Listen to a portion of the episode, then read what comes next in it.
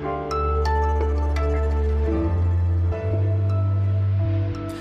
Hallo und herzlich willkommen. Nicht erschrecken, auch wenn die Kollegin Simone Gaul sich eigentlich für diese Sendung angekündigt hatte.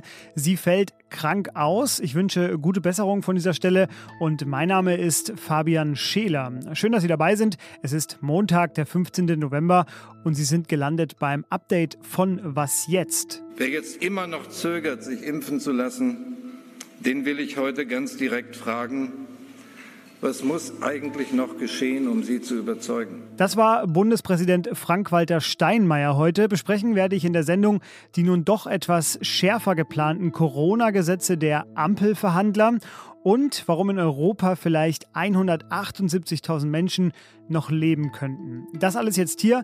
Redaktionsschluss für diesen Podcast ist 16 Uhr.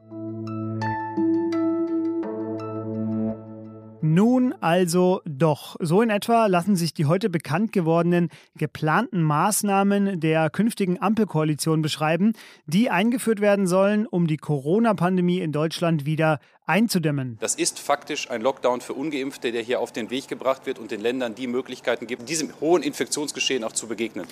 Das war der stellvertretende Vorsitzende der SPD-Bundestagsfraktion Dirk Wiese im ZDF Morgenmagazin. Nun also doch, sage ich, weil ja erst vergangene Woche andere, laxere Maßnahmen angekündigt wurden.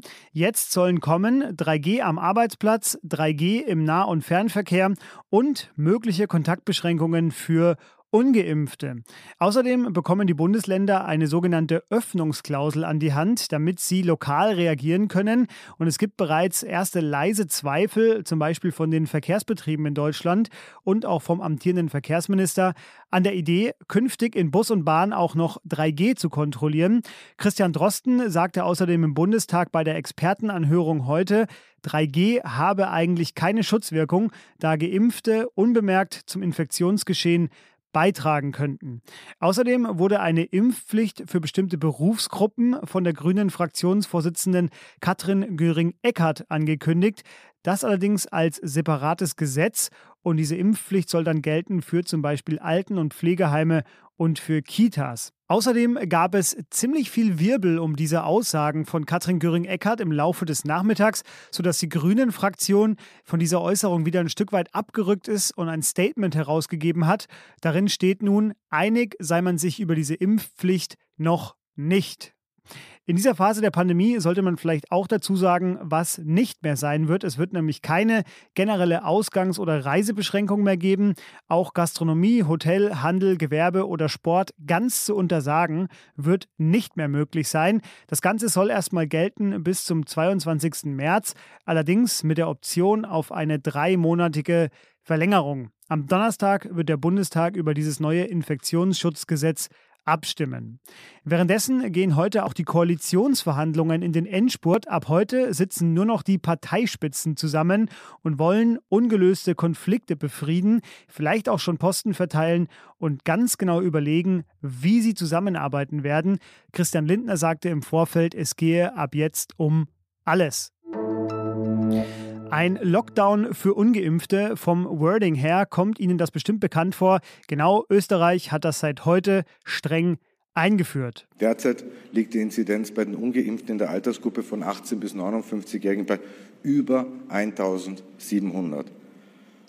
Daher haben wir heute beschlossen, dass ab morgen, Montag 0 Uhr, in Österreich ein Lockdown für ungeimpfte gilt. Das war Kanzler Alexander Schallenberg. Ungeimpfte dürfen ab heute in Österreich nur noch für triftige Gründe aus dem Haus, zum Beispiel für den Weg zur Arbeit, für den täglichen Einkauf oder zur Erholung. Man mache das, weil 3G am Arbeitsplatz und 2G im öffentlichen Leben die Impfquote bereits sichtbar erhöht hatten. Darauf hoffen die Österreicher jetzt auch wieder. Aktuell liegt sie bei 64 Prozent und äh, Schallenberg sagte, das sei nun erst die Unterkante der Möglichkeiten. Wien zum Beispiel führt 2G plus, also geimpft, genesen und PCR getestet, für Veranstaltungen bestimmter Größe ein. Und es bleibt offenbar in Österreich auch nicht bei den bisher angekündigten Maßnahmen. Man überlege jetzt, Ausgangsbeschränkungen wieder einzuführen, und zwar ab 22 Uhr und, das ist entscheidend, für alle. Es ist eine konkrete Zahl, die einen, also mich, heute hat aufhorchen lassen. 2019 starben schätzungsweise 307.000 Menschen in der EU an den Folgen von Feinstaubbelastung. Mehr als die Hälfte davon, 178.000 um genau zu sein, hätten verhindert werden können, wenn alle EU-Mitglieder die neuen Feinstaubrichtwerte der Weltgesundheitsorganisation eingehalten hätten. Das sind Schätzungen der EU-Umweltagentur EEA, die heute bekannt wurden.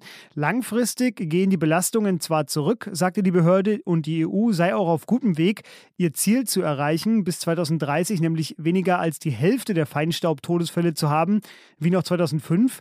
Aber der Weg ist noch lang. Beispiel Deutschland. 53.000 Menschen seien 2019 an den Folgen von Feinstaub gestorben und 2019 wurde in Deutschland gegen den EU-Grenzwert beim Stickstoffdioxid, beim bodennahen Ozon und beim Benzoapyren verstoßen. Und das letztere ist ein krebserregender Schadstoff, der vor allem bei der Verbrennung von Kohle und Holz entsteht. Ja, und die Folgen davon sind dramatisch. Es sind Herzerkrankungen, vor allem Schlaganfälle und Krebs. Luftverschmutzung sei das größte gesundheitliche Risiko in der EU, sagte die EEA. Die Außenminister der EU haben sich auf neue Sanktionen gegen Belarus verständigt. Künftig werden auch Personen und Einrichtungen ins Visier der Sanktionsmaßnahmen genommen, die einen Beitrag dazu leisteten, dass das belarussische Regime Menschen für politische Zwecke instrumentalisieren könne. Das ist der Originalwortlaut. Was heißt das konkret? Das geht zum Beispiel um die belarussische Fluggesellschaft Belavia und die kann jetzt von EU-Firmen daran gehindert werden, Flugzeuge bei ihnen zu leasen. Auch Reiseveranstalter sind davon betroffen, die Geld damit verdienen, Geflüchtete an die Grenzen zu bringen. Ja, und währenddessen geht an der Grenze selbst das sehr zynische Spiel mit der Wahrheit weiter, während nämlich tausende Geflüchtete bei Temperaturen um den Gefrierpunkt als, ja, man muss es so sagen, politische Masse benutzt werden und dort ausharren, in der Hoffnung, doch noch in die EU zu kommen, sagt Belarus-Diktator Lukaschenko öffentlich, er will Geflüchtete wieder zurückfliegen in ihre Herkunftsländer. Gleichzeitig aber kursieren Bilder, wie das provisorische Lager an der Grenze von belarussischen Soldaten winterfest gemacht wird. Ende des Konflikts nicht in Sicht.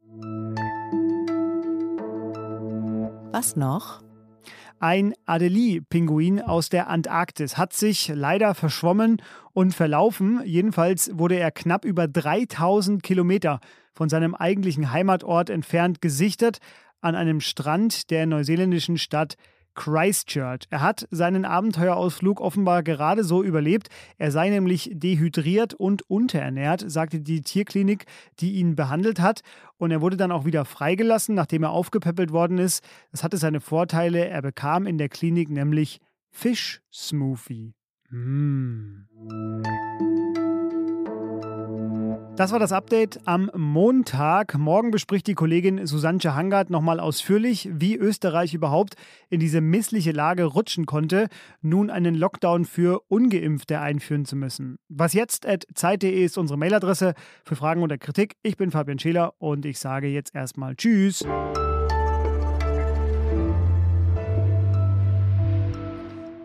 Google-Anfrage von mir zum Thema Fisch-Smoothie brachte übrigens als erstes Ergebnis einen Wasabi-Matjes auf Erbsen-Smoothie. Falls Sie das ausprobieren, lassen Sie es mich und vor allem den Pinguin wissen, wie es geschmeckt hat.